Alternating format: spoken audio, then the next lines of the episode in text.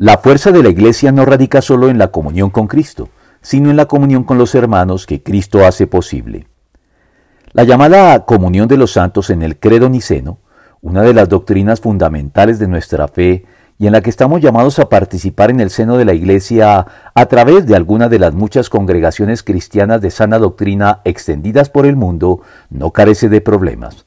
al punto que Dietrich Bonhoeffer decía que una señal de la madurez cristiana era justamente no renegar ni apartarse de esta comunión cuando la fuerza de los hechos nos obligaba a dejar de idealizarla y nos llevaba más bien a decepcionarnos de muchos modos de ella, continuando a pesar de todo nuestra vinculación y participación en ella sin creernos mejores que ella, concluyendo que esta desilusión es incluso deseable y necesaria, pues Solo la comunidad que, consciente de sus tareas, no sucumbe a la gran decepción, comienza a hacer lo que Dios quiere y alcanza por la fe la promesa que le fue hecha.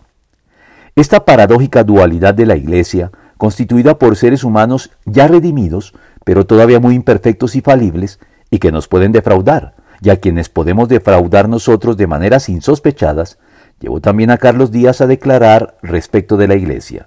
qué discutible eres, Iglesia. Y sin embargo, cuánto te quiero, cuánto me has hecho sufrir y sin embargo, cuánto te debo.